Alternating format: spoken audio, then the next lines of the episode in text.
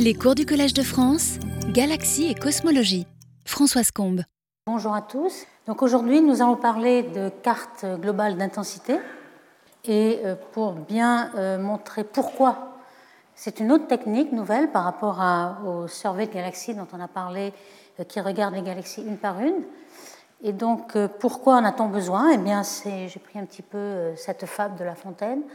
Les, la tortue, ce serait d'avoir un survey où on regarde les galaxies une par une, et on a vu que ça prenait du temps. On a vu même que le Sloan apprend euh, très efficace, mais ça prend des années et on ne cartographie pas tout le ciel. Si on veut être très profond, le Hubble va très loin, mais n'a cartographié en, 10-20 ans que quelques degrés carrés. Donc si on voudrait, euh, si on veut avoir une idée des grandes structures, des, euh, de la taille des, par exemple, dans la réionisation, on avait vu que les bulles ionisées autour des quasars, des galaxies, la sphère de Strömgren était très grande, un mégaparsec. Donc si on veut avoir ces grandes structures, on a envie d'aller beaucoup plus vite et cartographier des grandes parties du ciel relativement rapidement. Donc l'idée, c'est avec cette euh, euh, technique, c'est d'avoir une carte avec des gros pixels dans lequel on a beaucoup de galaxies en même temps et on a en quelque sorte un fond, une moyenne de toutes les galaxies qui sont dans le pixel. Donc ça va plus vite, on ne voit pas chaque galaxie une par une, mais on peut en avoir des idées statistiques sur toute la répartition des galaxies, la taille des, bulles ionisées, par exemple pour le H1, mais par exemple pour euh, la, quantité d'hydrogène euh, moléculaire qui forme des étoiles dans l'univers. On sait qu'en fonction du redshift, on a une courbe de Madar dont on a parlé souvent, de, de, formation d'étoiles qui piquent au milieu de de l'univers. On aimerait savoir si les nuages moléculaires aussi qui sont le berceau de la formation d'étoiles le font. Et on voyait que dans les surveys une galaxie une par une, on a d'énormes barres d'erreur. On voudrait savoir si en regardant euh, toutes les galaxies d'un coup, sans les individualiser, est-ce que ça va beaucoup plus vite et on peut avoir une idée de cette répartition beaucoup plus rapidement. Donc on va voir un peu l'avantage des deux techniques. En fait, elles sont complémentaires, il nous faut les deux, parce que euh, dans l'une, on a la propriété des galaxies, l'autre, euh, leur statistique à grande échelle. Mais on va voir que si on va plus vite, le lièvre va plus vite, mais de temps en temps, il est obligé de s'arrêter peut-être pour regarder la soustraction des avant-plans. C'est ça qui va être la, difficulté. Alors, un petit peu d'historique. Est-ce qu'on fait ça depuis très longtemps? En fait, les cartes d'intensité de Ray sont assez récentes, mais on peut peut-être euh, reprendre ce qui a été fait dans le continuum. Par exemple, en radioastronomie, depuis euh, évidemment un des fonds que l'on a étudié en détail avec les satellites COBE, WMAP et Planck, c'était le fonds cosmologique qui a été découvert par hasard. Mais euh, juste après-guerre, on faisait beaucoup d'observations radio vu que euh, les, radars avaient permis des observations radioastronomiques à basse fréquence. Et on s'est aperçu que euh, les, principales sources étaient des sources synchrotrons. Synchrotrons, comme vous le savez, c'est le rayonnement des électrons relativistes dans un champ magnétique assez fort. Et ces euh, rayonnements synchrotrons a la, la caractéristique d'avoir une loi de puissance en fonction de la fréquence. Donc si on regarde le flux d'une source synchrotron en fonction de sa fréquence en log-log, comme c'est une loi de puissance en U-1 en gros, on va avoir une droite. Alors évidemment, cette droite ne va pas aller jusqu'au ciel, hein, il va s'arrêter à un moment donné où l'émission est tellement forte qu'elle va s'auto-absorber, les électrons de devant absorber l'émission 50 de derrière, donc on va avoir une auto-absorption, une self-absorption, et euh, on va avoir ce qu'on appelle un retournement. Alors même ce retournement, si vous regardez une source typique qui a cette forme-là d'un rayonnement synchrotron, on voit que si on regarde des sources à plus grand redshift, même si ce n'est pas une raie, on va pouvoir penser que euh, toute cette forme-là va se décaler euh, à plus basse fréquence si on est à grand redshift. Donc déjà, quand on regardait tout le fond continu dans cette basse fréquence, on voyait, en fait, ce sont les barres d'erreur ici, les points et les barres d'erreur, que euh, le retournement n'allait pas très très loin. Donc on peut déjà avoir une petite idée que euh, ce qui dominait, c'était les sources qui n'étaient pas à très très grand redshift. En fait, il fallait déjà euh, soustraire la Voie lactée. La Voie lactée est une puissante source de synchrotrons. les supernovae, qui sont les, traceurs de formation d'étoiles jeunes, les étoiles OB qui éclatent en supernovae, ont des émissions synchrotrons. Donc ça, il faut déjà soustraire ceci. Donc le fond est dû à des sources, euh, mais à faible Z modéré, vous pouvez déjà le savoir. Évidemment, euh, dans le fond micro-ondes, on connaît beaucoup mieux ce front. on sait qu'il domine complètement hein, quand on regarde l'intensité nu in nu, donc vraiment l'intensité, l'énergie rayonnée par tous ces fonds. Le fond cosmologique, donc découvert par Penzias et Wilson par hasard avec ce cornet, euh, il domine complètement les fonds, par exemple, infrarouges, hein, c'est Cosmic Infrared Background ici, et Cosmic euh, Optical Background. Euh, ici, le chiffre, c'est proportionnel à l'intensité, donc vous voyez presque 1000. Ici, on a 2% de flux infrarouge et, optique. Donc c'est vraiment le flux, le fond micro-ondes qui domine. Et le flux infrarouge et optique est dû aux étoiles. Infrarouge, c'est les jeunes étoiles qui illuminent la poussière. La poussière chauffée par ces jeunes étoiles re-rayonne en infrarouge et puis de plus en plus euh, décalée vers le rouge à grand redshift. Alors ce fond radio, euh, si on regarde bien, euh, on le connaît assez mal. Et on s'en est aperçu, d'ailleurs, les recherches ont été stimulées récemment par la, la, découverte de Hedge en 2018. On en a déjà parlé dans cette série de conférences, puisqu'il a été prétendu avoir détecté une absorption d'hydrogène à 21 cm à, très grand redshift qui pourrait être dû à, cette réionisation. Et euh, la profondeur de l'absorption était beaucoup plus grande que ce qui était attendu. Donc, euh, soit le gaz était beaucoup plus froid, et donc certains ont imaginé des interactions avec la matière noire froide qui refroidissait le gaz, ou alors il y avait beaucoup plus de flux radio, et donc c'est pourquoi la, profondeur était plus grande. Donc, l'idée d'aller voir est-ce que vraiment on a euh, une évidence dans ces fonds radio d'un fond beaucoup plus grand. Alors, ce fond, on peut le mettre en température, si vous voulez. La température du CMB, c'est 3K. Euh, la, relation de température et flux euh, fait intervenir la fréquence au carré. Donc, on a une température qui va croître en fonction de la fréquence euh, avec une puissance 2,6.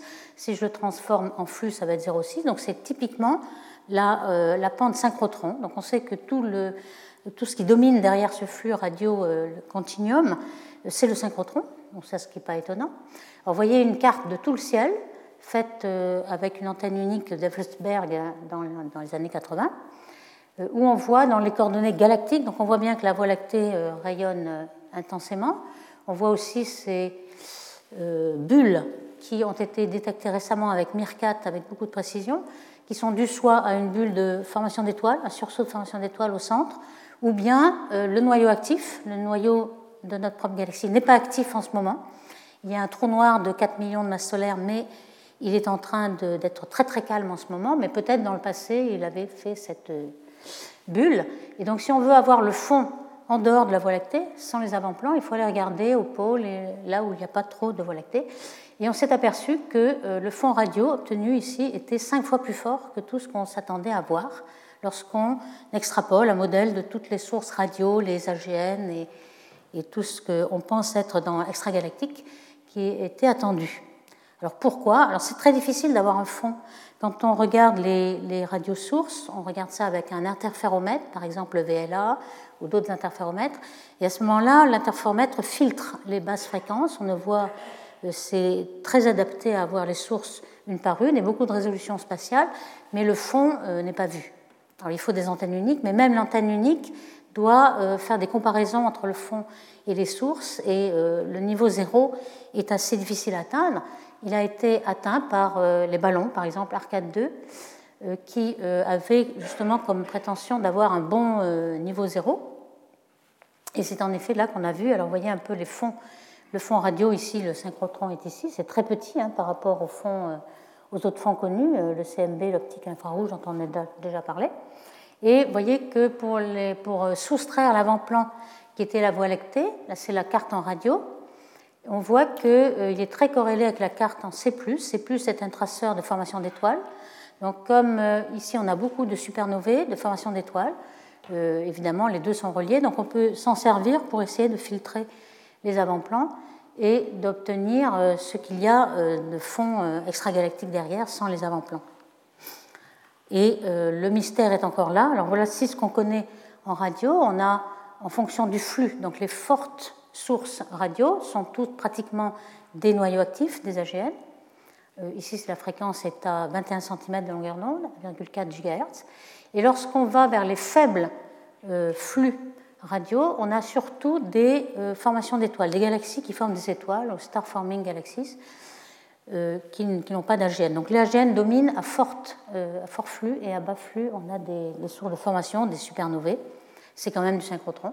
Et puis, comme le fond est cinq fois plus grand que prévu, il faut imaginer des des composantes dont on ne sait pas. Alors ces composantes, elles n'ont pas la même euh, distribution dans l'espace que les autres, que les galaxies, les groupes, les amas, les filaments.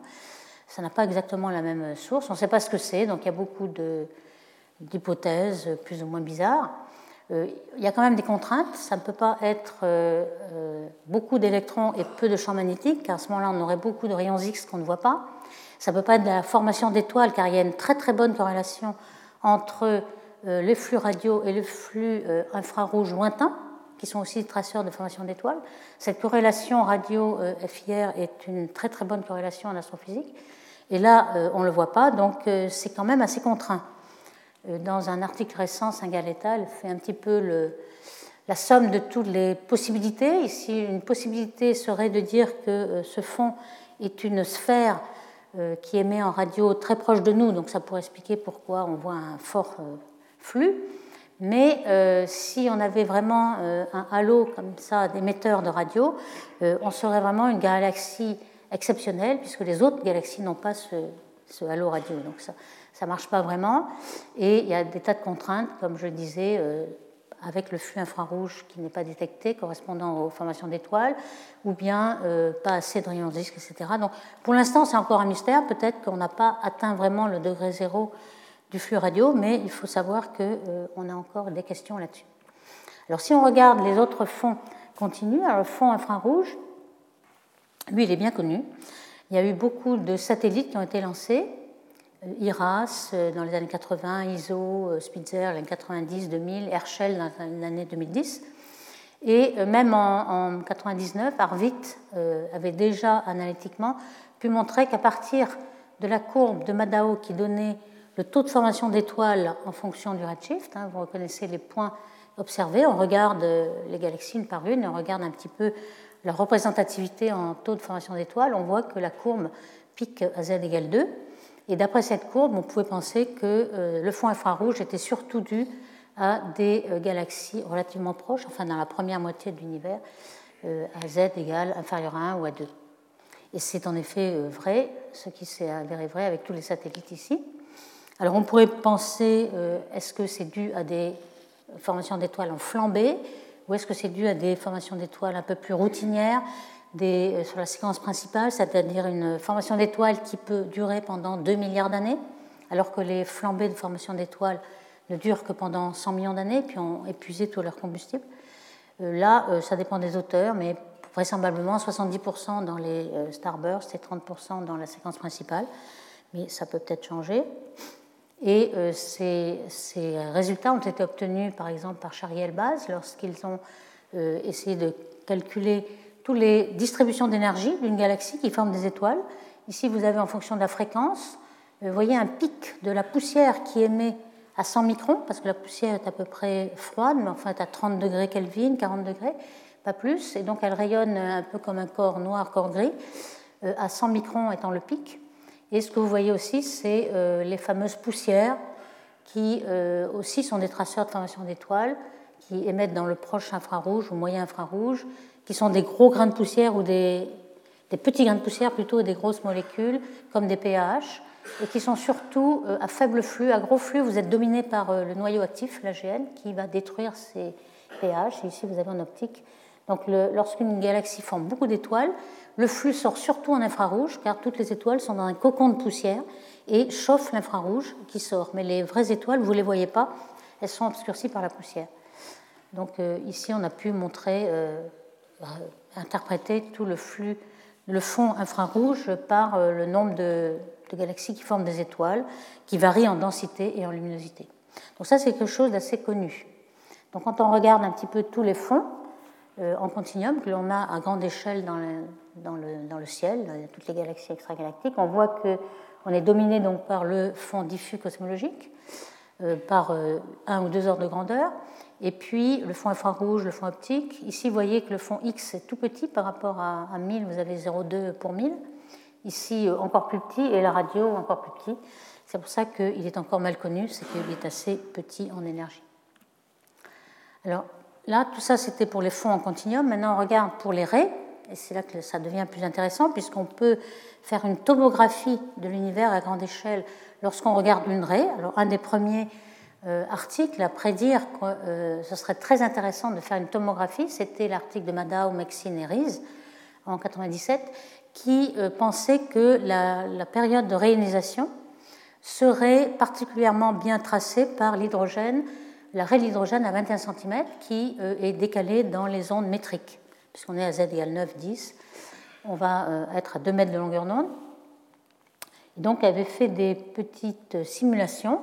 Alors, ce que vous voyez ici, c'est euh, la dimension dans le plan du ciel. Donc, admettons que vous ayez deux quasars euh, dans la période de réionisation à, 7, 8, à z égale 8 et 7, 4, qui sont distants d'un angle de 2,5 degrés. Donc, ça, c'est la direction perpendiculaire à la ligne de visée.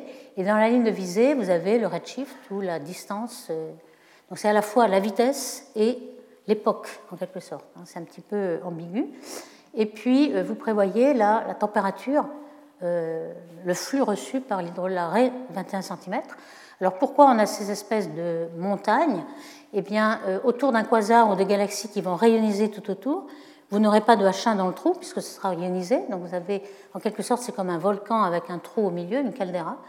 Ici, vous avez un trou de H1 et puis le H1 n'est qu'autour et pas entre les galaxies. Pourquoi? Parce que entre les galaxies, vous êtes en effet pas encore ionisé, donc il y a plein d'atomes euh, d'hydrogène atomique.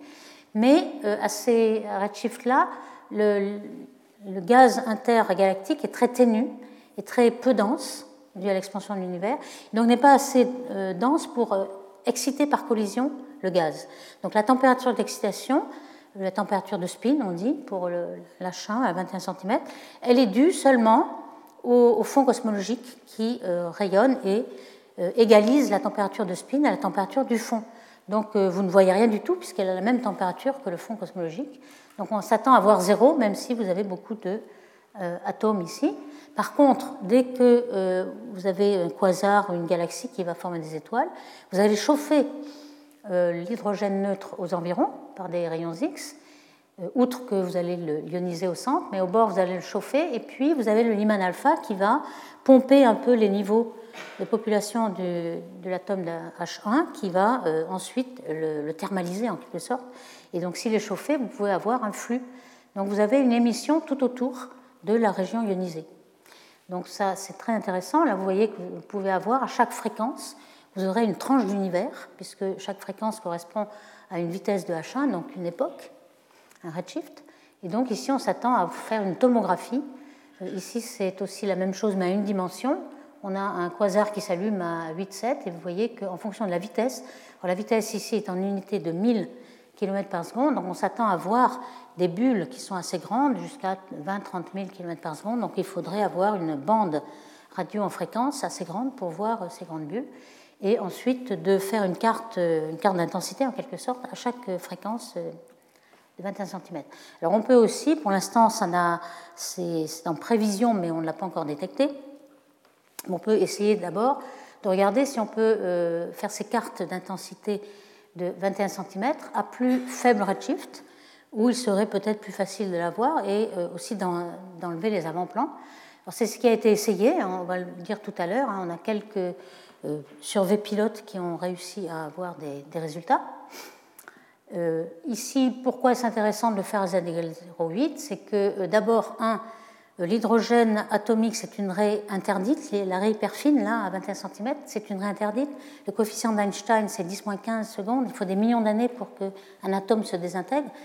Donc, lorsqu'il y a beaucoup d'atomes à z égale 0, on le voit dans les galaxies proches. Mais dès que vous avez un redshift de 0,1, c'est très difficile de détecter le H1 des galaxies. À z égale 0,2 est impossible, peut-être on y arrivera avec euh, le square kilometer array qui aura une énorme surface, mais aujourd'hui il est impossible de détecter les galaxies une par une. Donc la méthode de la torture, regarder un par un les galaxies, ce n'est pas possible avec le H1. Par contre, là on pourrait euh, essayer de détecter, si on a des gros pixels, beaucoup de galaxies sommer toutes les galaxies, s'il y en a beaucoup de petites par exemple, et euh, avoir un signal alors qu'on ne peut pas détecter ces galaxies directement. Donc là, c'est évident. Et aussi, euh, un des intérêts, c'est qu'à cette période-là, z égale 0,5, on sait que de par les, supernovae, on a une expansion de l'univers qui se réaccélère. C'est l'expansion, le, le, taux d'expansion de l'univers reporté ici. On sait que ça se passe aux alentours de 0,5 et on aimerait, justement, pour avoir la nature de cette énergie sombre qui accélère l'expansion de l'univers, on aimerait avoir un petit peu la façon dont ça se passe. On sait que ça se passe à peu près là, mais vous voyez qu'il y a beaucoup de barres d'erreur déjà, euh, ça c'est optiquement. Et euh, ce, que, ce dont on se sert, c'est une règle. Et la règle, on a déjà parlé de cette oscillation acoustique baryonique, qui est un, un vieux souvenir du temps avant la recombinaison de l'univers où les photons euh, étaient en équilibre avec les baryons et faisaient des oscillations acoustiques. Et puis, lorsqu'il y a recombinaison, les photons partent d'un côté et les baryons de l'autre, ça se découple, mais il y a quand même une empreinte qui reste, qui est la taille de l'horizon sonore. Et cette taille-là, avec l'expansion de l'espace, dans, dans l'expansion, on va la revoir avec différentes tailles en fonction du redshift. Donc c'est ça qu'on essaie de voir c'est une structure à grande échelle dans le, 21 euh, cm, dans les galaxies à 21 cm, qui doit se retrouver à des, échelles particulières. Et euh, la méthode de carte d'intensité est particulièrement adaptée pour détecter ces grandes structures, alors qu'on ne peut pas détecter les galaxies une par une. Alors, je rappelle hein, que cette euh, oscillation baryonique acoustique a déjà été vue par le Sloan, qui en quelque sorte a fait un survey assez grand pour qu'on puisse avoir une carte d'intensité en quelque sorte. Et euh, on a ici la corrélation à deux points entre deux galaxies en particulier. Et pour cette échelle-là, qui est de l'ordre de 150 kg par sec, on peut euh, remarquer qu'il y a un pic, c'est-à-dire en effet, cet horizon sonore se retrouve dans la structure des galaxies lorsqu'on en prend un grand nombre.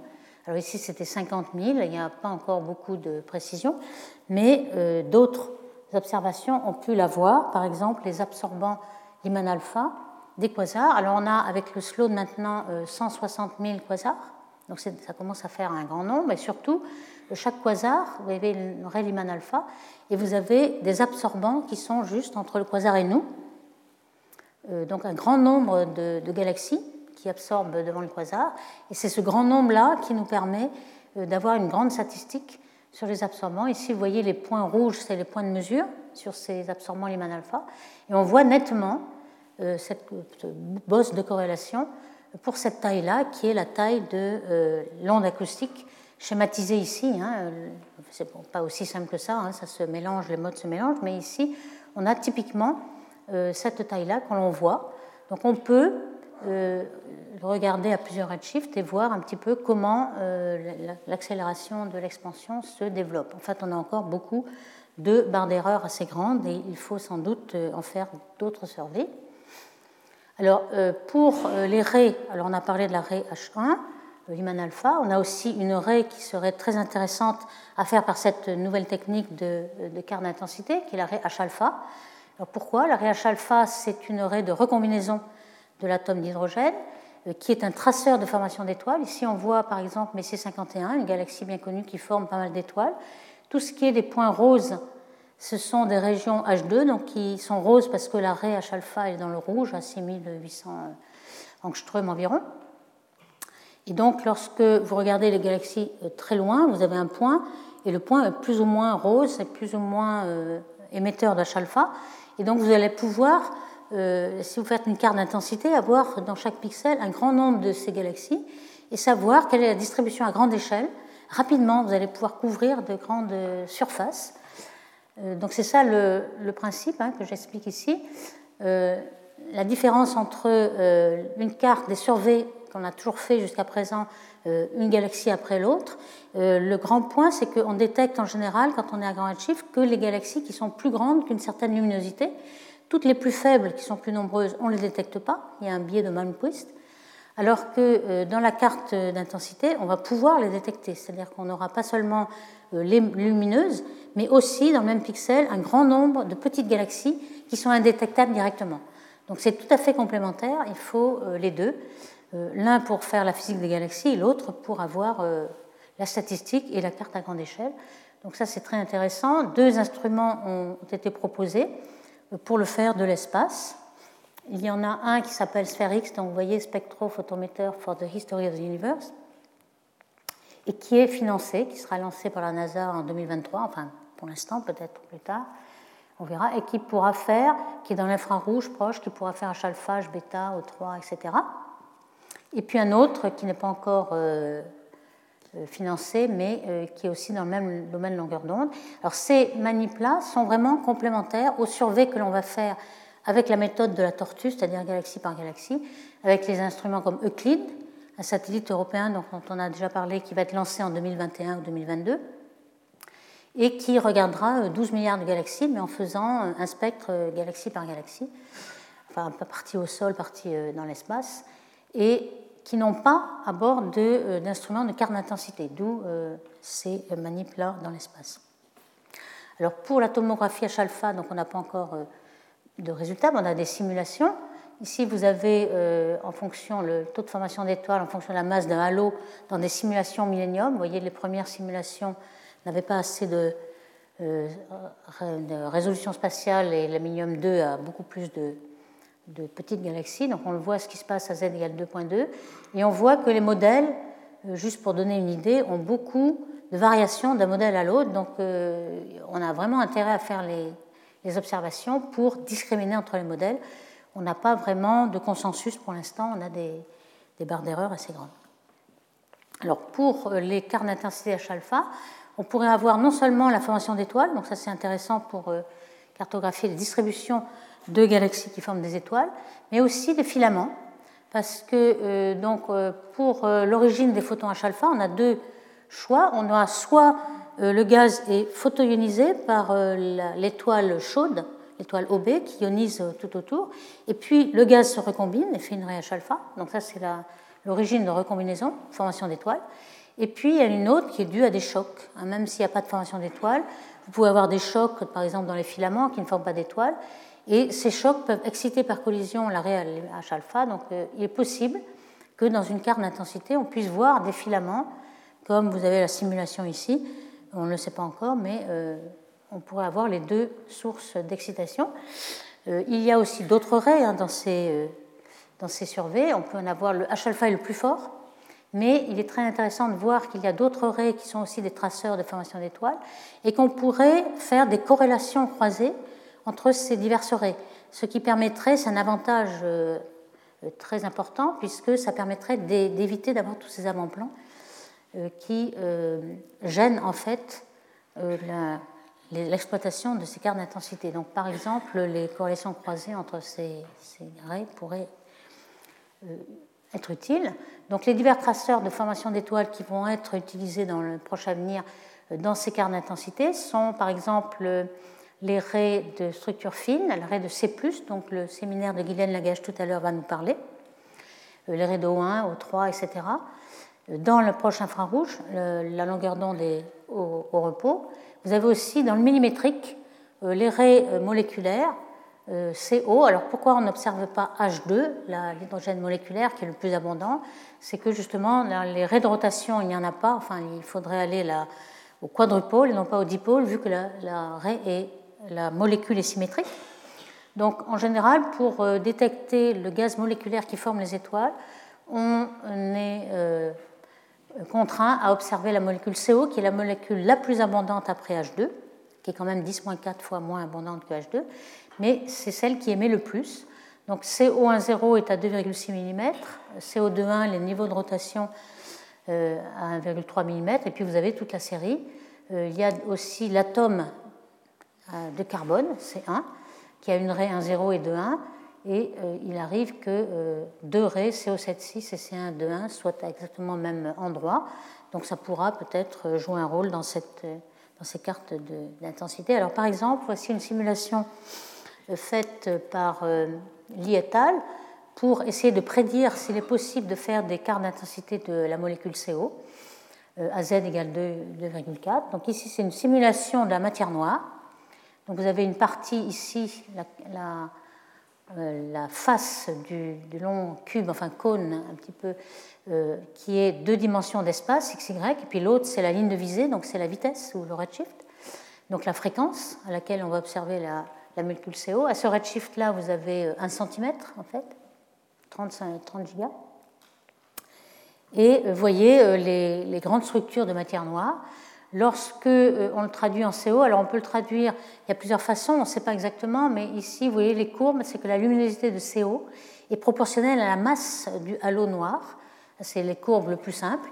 En fait, on pense que le CO va être beaucoup moins abondant que cette première euh, essai parce que euh, pour les gros halos, vous avez des galaxies elliptiques qui n'ont plus de gaz, donc il n'y a plus de CO. Peut-être aussi euh, dans les petites galaxies, vous n'aurez plus de CO parce que les galaxies sont très peu métalliques il n'y aura plus de carbone, plus d'oxygène, donc plus de molécules CO. Donc tout ça, c'est des petits détails à, regarder de près dans la simulation. Mais ici, vous voyez qu'au premier ordre, donc on a dans l'espace XY euh, on a euh, les pixels assez gros pour voir euh, un grand nombre de galaxies, sommer un grand nombre de galaxies. Et dans l'espace des vitesses, vitesse et espace, vous avez un pixel ici qui vous montre les grandes structures. Évidemment, on n'arrivera pas à détecter à très petite échelle, mais à grande échelle, vous voyez les structures en matière noire qui se retrouvent ici. Donc c'est possible. Disons, dans les simulations, c'est possible. Bon, il faudrait rajouter les avant-plans et tout ce qui va rendre l'exploitation difficile, mais c'est ça le principe de la carte d'intensité. Donc euh, ici, on représente bien euh, la comparaison entre ce qu'on peut détecter avec la méthode de la tortue, la galaxie une par une. Alors ce qu'on peut détecter, c'est les points rouges, c'est les galaxies les plus euh, brillantes, et on ne peut pas détecter tous les points noirs, qui sont les petites galaxies faibles, hein, puisqu'on a une limite de sensibilité. Par contre, on pourrait, euh, avec, euh, si on prend un pixel assez grand et qu'on peut euh, intégrer pendant 5000 heures, il faut vraiment poser longtemps tout de même pour pouvoir détecter toutes ces petites galaxies. Mais on ne peut pas les détecter une par une, mais on peut détecter tout l'ensemble qu'il y a derrière ces trois points rouges. Donc vous voyez, on les détecte. Donc c'est ça l'intérêt, c'est que vous pouvez détecter beaucoup plus de galaxies faibles, même si vous ne les avez pas une par une. Donc, par exemple, ça c'est une simulation faite pour le VLA et le CO à z égale 2. Alors, pour euh, essayer de tester ces, idées, il y a un programme pilote qui a été fait avec cet interféromètre qui est en Californie. Vous voyez des antennes de 10 mètres, Owens Valley, hein, ici, qui étaient utilisées pendant un certain temps pour regarder les galaxies une par une avec cet interféromètre, donc avec assez de, surface euh, en, millimétrique. Et par contre, vous avez ces petites antennes de 3,5 m, tout petit, qui avaient été construites pour détecter l'effet Suneev-Zeldovich, qui est euh, l'effet euh, de déflexion des, des, photons du fond diffus cosmologique sur les amas de galaxies, où les amas de galaxies, comme vous le savez, sont remplis de gaz très ionisé à 100 millions de degrés qui émet en rayons X, et ce gaz ionisé défléchit les photons et les, fait repasser à une autre fréquence. Et cet effet euh, Sunyaev-Zadovich était particulièrement bien adapté à des petites antennes avec un grand lobe pour pouvoir euh, voir tout l'amas de galaxies euh, en même temps. C'est ces petites euh, galaxies qui pourront être utilisées pour un survey d'une carte d'intensité de CO. Le pixel va être très gros et on va pouvoir essayer d'intégrer longtemps. Alors qu'est-ce qu'on va voir hein, C'est un petit peu ce qu'on prédit. Euh, on va faire une fonction de corrélation à deux points, si vous voulez, en fonction de l'espace. Si on fait une transformée de Fourier de la corrélation à deux points, ça va nous donner euh, une fonction de k. k est la variable corrélée. k, c'est 2pi sur la longueur d'onde, enfin sur la, la taille. k, c'est le nombre d'ondes. Donc c'est la fréquence spatiale. Et la transformée de Fourier de la fonction de corrélation, c'est euh, le spectre de puissance. Donc on a ici un spectre de puissance en fonction de l'échelle spatiale, K. Euh, lorsqu'on a une grande fréquence spatiale, ça veut dire qu'on a des petites longueurs, des petites tailles. Donc dans cette région-là de petite taille, on n'a pas beaucoup de sources puisqu'on a des petites, euh, des petites régions. Et donc on a un bruit de poisson qui varie en racine de n sur n donc il va être assez grand. Donc ce bruit de poisson qu'on appelle shot noise ici est, ici euh, indiqué en jaune. Et puis à grande échelle, par contre, ou à petit k ou à grande échelle, on a beaucoup de sources et donc le bruit de poisson est négligeable. Et ce qu'on voit à la place, c'est justement ce qu'on cherche à voir, les structures à grande échelle, euh, en filaments, en groupes, en amas de galaxies, dans ce qu'on appelle clustering en anglais ici. Et on voit qu'il y a une échelle caractéristique où on est dominé soit par l'un, soit par l'autre ici, il faut avoir ça en, tête.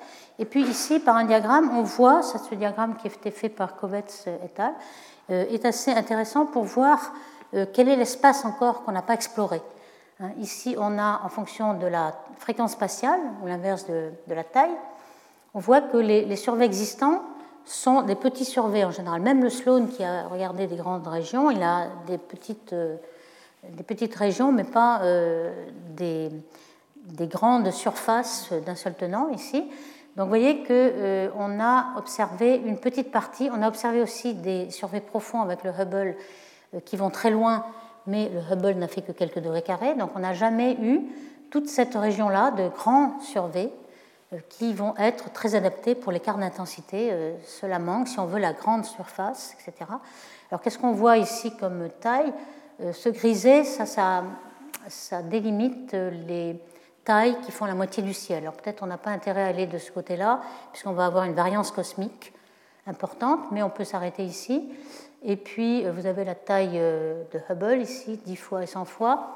Vous avez aussi en rouge le rapport de la contribution de l'énergie noire qui est négligeable au départ et on sait qu'elle commence à être importante pour accélérer l'expansion à z égale 0,5. Ici, c'est le redshift. Donc on voit que c'est dans cette région-là, si vous voulez avoir des BAO par exemple, qu'il va falloir cartographier. Donc c'est exactement ça euh, qui est prévu par ces cartes d'intensité, euh, couvrir cet espace qui n'avait pas été couvert avant. D'où euh, ici les, les les cartes d'intensité prévues, donc au Lyman alpha, H alpha, tout ce qui est prédit, pas encore détecté, aussi en C, et toutes les autres raies. Et ici, on voit le spectre de puissance, l'intensité par rapport à l'intensité du bruit on voit que euh, ça dépend beaucoup de la fréquence. Ici, en C, Lyman alpha, on a quelque chose d'assez bas. Et ici, c'est 21 cm et c'est haut. Donc il y a encore beaucoup de choses à faire ici. On a euh, beaucoup de spectres de puissance à explorer. Et surtout, euh, il faut bien penser aussi que toutes ces cartes vont être complémentaires. Par exemple, dans l'époque de réionisation, vous voyez que les galaxies rayonisent des bulles autour. Hein. on a déjà parlé de tout ça, avec le 21 cm qui est anticorrélé. Ici, vous avez les zones ionisées et ici les zones neutres. Il sera très intéressant d'avoir le CO, le C2, qui sont des traceurs de galaxies, et le 21 cm qui est anticorrélé. Ça permettra de, euh, de faire des, corrélations croisées et peut-être de s'affranchir un peu plus du continuum qui est un peu un avant-plan. Donc les prédictions simulées par exemple pour H1 et Lyman alpha, corrélées, donc j'insiste sur la corrélation qui est intéressante, même à 2,4, on a le 21 cm ici, le spectre de puissance en fonction de la taille, euh, Lyman alpha, et le corrélé ici sera assez intéressant. Euh, la prédiction a été faite pour le bruit qui est prévu pour SKA, le square kilometer qui va être euh, dans les fréquences moyennes qui va venir en 2024-2025, et on voit qu'en effet, ce sera tout à fait détectable. Donc il est prévu que ces cartes d'intensité soient faites dès les quelques années qui viennent. Donc maintenant, euh, je vais décrire les quelques premières détections qui ont été faites. Ce sont un peu des, projets pilotes qui commencent à montrer que c'est faisable, mais qui ne sont pas encore des grandes surfaces. Hein. Par exemple, un des premiers qui a été détecté pour H1, euh, le 21 cm, dans les redshifts 0.5 et A1, avec ce télescope-là, qui est le télescope de Greenbank, euh, donc GBT, Greenbank Telescope, aux États-Unis, en Virginie de l'Ouest, dans une région qui est quand même euh, assez loin de toute ville. Enfin, la ville principale, c'est Charlottesville, à côté. Mais euh, le but était d'être loin de, des signaux euh, comme les, interférences radio, qu'on appelle RFI, Radio Frequency Interference, qui sont des nuisances énormément. Alors là, on s'affranchit peut-être des téléphones portables qui sont interdits dans l'observatoire, etc. On ne s'affranchit pas du GPS et des satellites qui sont partout. Donc il y a toujours euh, ces RFI qui normalement sont polarisés. Donc on essaie, comme le signal 21 cm ne l'est pas, on essaie de filtrer comme ça, mais on va voir que ce n'est pas facile. Et puis euh, d'essayer de détecter aussi en corrélation croisée avec un champ qui a été observé en optique, donc par euh, le Keck, qui s'appelle DEEP 2, et qui va nous permettre peut-être de voir s'il y a des corrélations entre l'optique et le H1. Donc je passe tout de suite à l'observation qu'ils ont faite. Donc ce que vous voyez ici, c'est l'espace, les coordonnées spatiales dans le ciel, et ici les fréquences, donc le redshift. Alors brutalement, bon, ils ont déjà enlevé les fréquences. Euh, ce que vous voyez à une fréquence donnée, ce sont les barres verticales, ce sont les interférences dues au satellite. Donc il faut d'abord les enlever. Ensuite, ce que vous voyez, ce sont des lignes horizontales. Et ça, c'est tout à fait lisse. Et c'est une seule source qui émet en synchrotron. Donc il y a une loi de puissance. Et évidemment, c'est plutôt une seule source localisée qui a plusieurs fréquences, mais ce n'est pas plusieurs sources à divers redshifts. Donc ça, on peut l'éliminer parce que c'est très lisse. Donc ça, on l'élimine facilement. Mais ce qu'on s'aperçoit, c'est que euh, le fond est très très grand. Ici, on a 125 millikelvin, alors que euh, le signal va être en microkelvin. Il y a un facteur 1000 au moins. Et qu'il faut enlever des modes, au moins une vingtaine de modes. Et que euh, lorsqu'on enlève le deuxième, le troisième, c'est pas aussi lisse. Et aussi, la polarisation n'est pas aussi régulière, donc on a du signal polarisé aussi. Pourquoi? Parce que le, lobe a, toutes les fréquences est différent, les calibrations différentes, et la polarisation passe, euh, arrive à se filtrer. Donc c'est pas facile du tout, et il est possible que euh, dans la soustraction des avant-plans, on soustrait aussi le signal. Euh, non, c'est pas certain. Mais vous voyez qu'une fois tout soustrait, on compare avec l'optique, et je ne sais pas si vous voyez la structure de, des galaxies optiques ici, mais il y a une corrélation quand même, qui a 3 ou 4 sigma, et quand même de grandes barres d'erreur, mais il y a une corrélation entre entre les galaxies optiques et le 21 cm. Donc ça paraît être faisable, mais juste pour l'instant à la limite, et il faut qu'on comprenne encore mieux la soustraction des avant-plans qui est assez difficile. Euh, euh, d'autres personnes ont fait, Masu et al. ont fait un, survey semblable avec aussi le, Green Bank Telescope, une autre région du ciel. On voyait qu'en XY, on voit des sources vraiment ponctuelles qui, sont, qui dominent, ça il faut les enlever euh, évidemment, ça c'était la première soustraction, mais ensuite ils ont enlevé 20 euh, modes de soustraction, on voit qu'au centre ça commence à être plat, sauf au bord où c'est très bruyant, et on va sans doute euh, ne pas exploiter les bords, mais on va pouvoir exploiter au centre et on voit qu'on obtient à peu près la corrélation que l'on voit, mais avec beaucoup de barres d'erreur. Donc c'est peut-être possible, mais c'est encore un, survey pilote. Euh, ils ont conclu qu'il fallait sans doute avoir dans l'échelle des, fréquences spatiales perpendiculaires et parallèles à la ligne de visée une certaine dynamique qu'il n'y a pas encore, parce que euh, ici toutes les hautes échelles vont être supprimées par le lobe qui va smooser euh, toutes les cartes, et il n'y a pas assez de fréquences pour éliminer tous les, avant-plans. Donc il va falloir faire des cartes à beaucoup plus grande échelle pour être sûr. Alors le, les surveys de la molécule CO ont été faits aussi avec le, petit télescope de, Sunev Zeldovich que je vous ai montré en Californie. Euh, ça s'appelle CO Power Spectrum Survey ou COPS. Et ils ont détecté, en effet, en supposant qu'il y avait un rapport constant entre la masse du halo et la luminosité CO, ils ont déduit le rapport entre ces deux, luminosité CO, et on a, une certaine valeur qui euh, est parmi plusieurs modèles. Donc ce n'est pas complètement euh, incompatible avec ce qu'on sait, donc ça, paraît raisonnable. La quantité de H2 euh, détectée à ce redshift est quand même très très incertaine, 1.1 plus 0,7. Donc euh, on voit qu'il y a encore des choses à faire. Par exemple ici la, la spectre de puissance en fonction de l'échelle. La première manip COPS1 n'avait que des résultats négatifs, enfin des upper limits, limites supérieures, et puis la deuxième a commencé à détecter des euh, corrélations, mais c'est quand même encore assez limite. Donc dans le futur, ça c'était un objet pilote, dans le futur on prendra des antennes plus grandes que les petites antennes de 3 mètres, par exemple le VLA où les antennes font 25 mètres, il y en a une trentaine.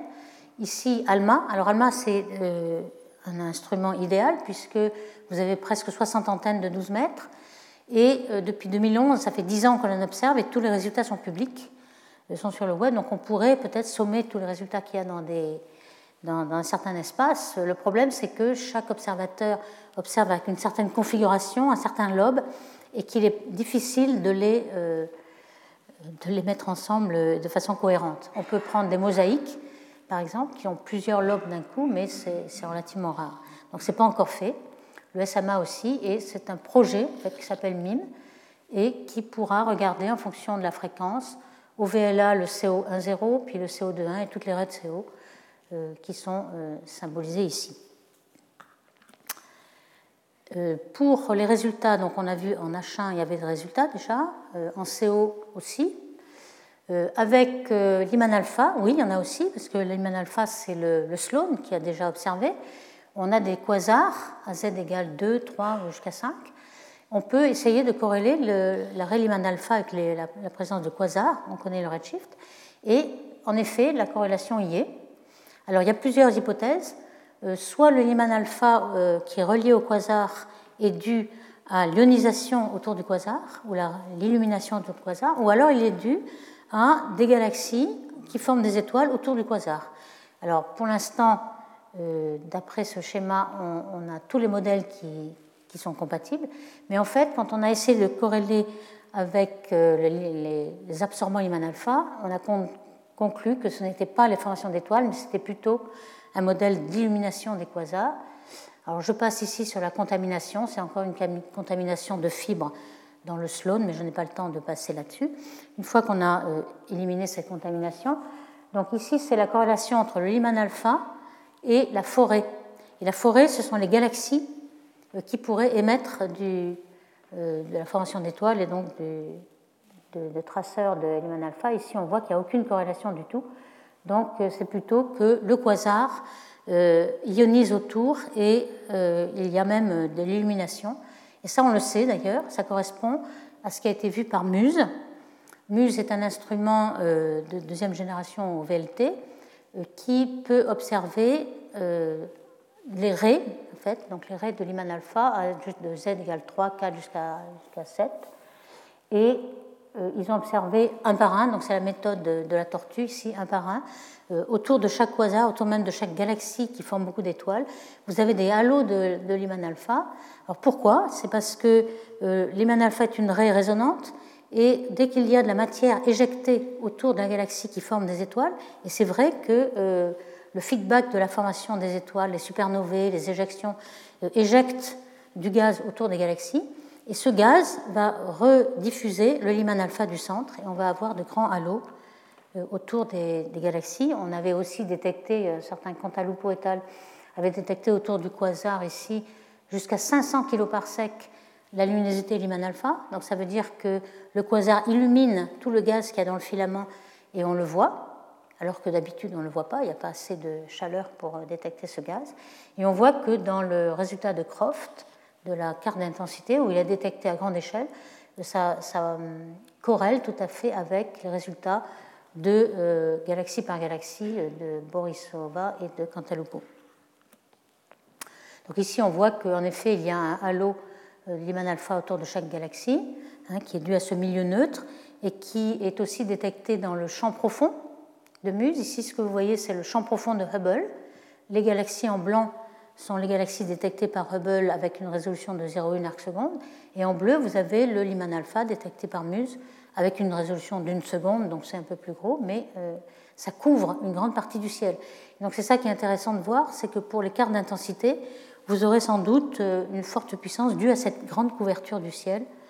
Euh, pour chaque galaxie détectée ici, vous avez des, des halos Lyman alpha qui peuvent être bien plus grands que la galaxie, 100 à 150 kg par sec, et dû à cette résonance euh, de, de la raie Lyman alpha sur le gaz qui a été éjecté.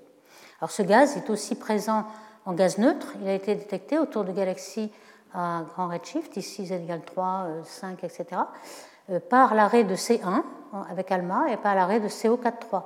Donc toutes les cartes d'intensité en CO et en C1 à grand redshift pourraient être aidées par euh, le fait que les galaxies sont plus grosses et donc on pourrait euh, avoir plus de, flux. Alors une autre détection, euh, un peu pilote aussi, est de l'arrêt C2 peut-être, et en tout cas avec une corrélation du flux infrarouge qui a été détecté dans tout le ciel par le satellite Planck. Le Planck a fait un survey de tout le ciel en plusieurs bandes de fréquences. Ici, vous voyez la bande à 353 GHz, 545 et 857. Et que voit Planck ici? C'est le fond euh, infrarouge finalement, hein, ce qu'on a appelé CIB. Et euh, l'idée était de faire la corrélation croisée de ce qui a été détecté par Planck avec les quasars à z égale 2 ou 3. Alors, quand on regarde les raies qui sont euh, à cette fréquence-là pour ce redshift-là, on voit que dans cette bande-là tombe le C+. Le C+, qui est à 158 microns de longueur d'onde normalement, il va être décalé vers le rouge pour ces quasars-là dans cette bande-là. Donc ici, on voit une corrélation peut-être un peu plus avec le C, mais en tout cas lié aussi pour le fond cosmique. Et puis les galaxies qui sont vues par le Sloan à plus bas redshift, puisque c'est des galaxies moins lumineuses, donc on le voit à 0,5, 0,6. Et on voit aussi une corrélation. En orange, c'est le modèle. Si on tourne les cartes de 90 degrés pour être sûr que c'est vraiment une corrélation, on voit que le test donne zéro. Donc c'est vraiment la corrélation des quasars et des galaxies avec le fond, euh, ce qui est assez important. Alors est-ce que c'est le fond ou C euh, On ne sait pas trop. Si c'était vraiment C, euh, ça nous donnerait un C très fort. C'est peut-être un, petit peu trop optimiste.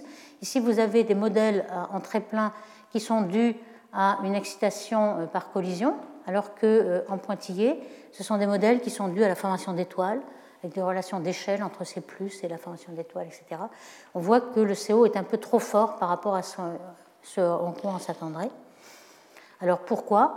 Ben Peut-être que dans la, bande de Planck, vous voyez un peu le, fond euh, infrarouge que vous avez, qui, est redshifté à 1 mm, il est à 100 microns normalement, mais à ce redshift-là, il arrive ici. Et vous avez l'arrêt de C, qui est assez petite. Donc sans doute la contribution de C et du fond est quand même euh, plus en faveur du fond. Ici, vous voyez les trois fonds euh, à, ces trois fréquences-là. Qu'est-ce qui domine euh, à haute fréquence C'est des, des redshifts assez faibles, en rouge.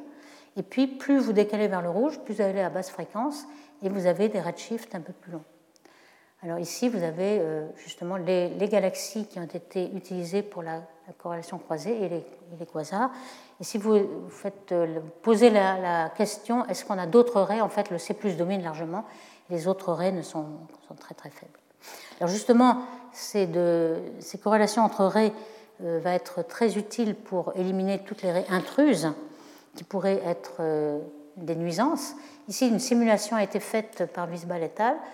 entre deux genres de raies. Ici, les raies de O1 et de O3 pour un télescope infrarouge à 63 microns et 52 microns, et les, galaxies qui correspondent exactement à, un redshift donné pour euh, cette oreille-là, à 440 microns. Vous les voyez en rouge, évidemment, elles apparaissent dans les deux cas.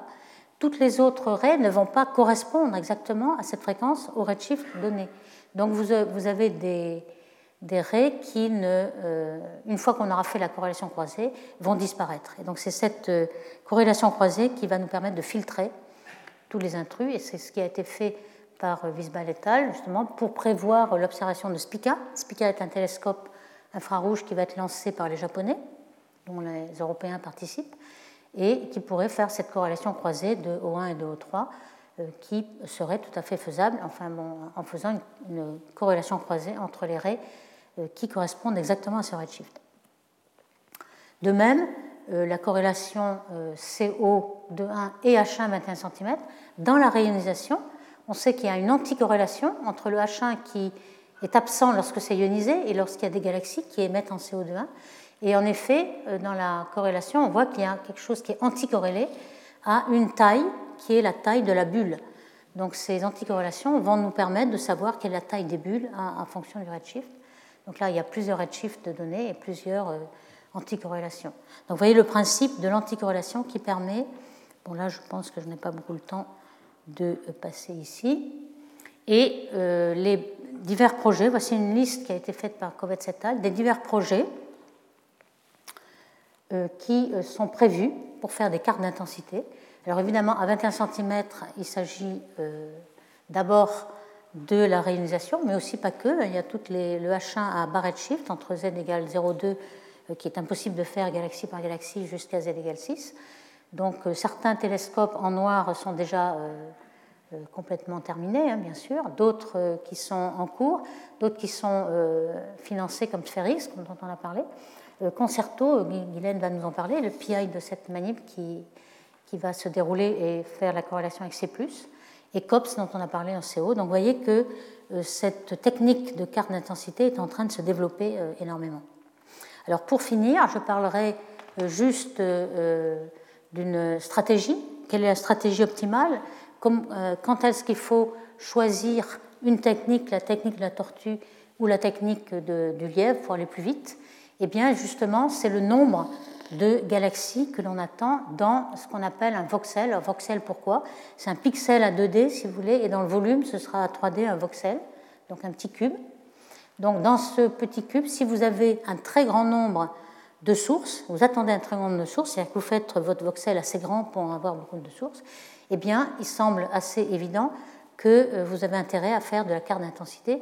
Si vous n'en voyez que 0 ou 1, il vaudra mieux les détecter une par une et avoir beaucoup de résolution.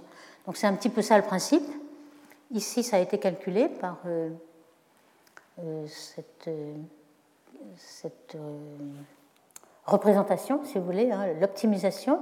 Ici, vous avez une, une, technique où il y a, les galaxies sont vues une par une. Donc, euh, soit vous avez zéro, soit vous avez juste l'unité de la galaxie.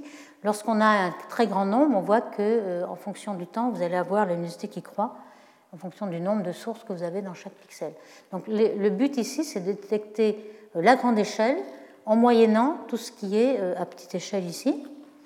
Donc, ce calcul donc, a été fait ici par Chang et al. Vous voyez que lorsque n est très petit devant 1, L'optimum serait la courbe en verte qui est le détecter galaxie par galaxie. Vous n'avez pas intérêt à, intégrer 5000 heures si euh, dans le pixel vous n'en avez qu'une. Donc ça, ça paraît évident. Et lorsque n est très grand devant 1 et le bruit assez fort, euh, la, courbe ici est très régulière et non pas euh, saccadée. Et vous avez l'optimum, c'est de faire la carte d'intensité ou ce qu'on appelle IM ou intensité mapping. D'où euh, on commence à mieux comprendre un petit peu ce qui l'avantage et les inconvénients de chaque technique. Donc en résumé, euh, cette nouvelle technique qui euh, permet de regarder de très très grandes surfaces très rapidement est tout à fait complémentaire au survey source par source. Vous avez beaucoup d'avantages lorsque le nombre par pixel est très grand devant 1 et qu'il y a une confusion de toutes les sources. C'est justement le but, qu'on ait une confusion, d'avoir un grand nombre. Et les observations, évidemment, sont très rapides. Bon, les quelques inconvénients, c'est qu'on voit que soustraire les avant-plans est assez difficile. Il va falloir le maîtriser et euh, éliminer les intrus. Et puis, on n'a pas la physique des sources, mais là, il faut absolument avoir les deux techniques pour bénéficier des deux, euh, des deux genres d'observation. Donc, je vous remercie.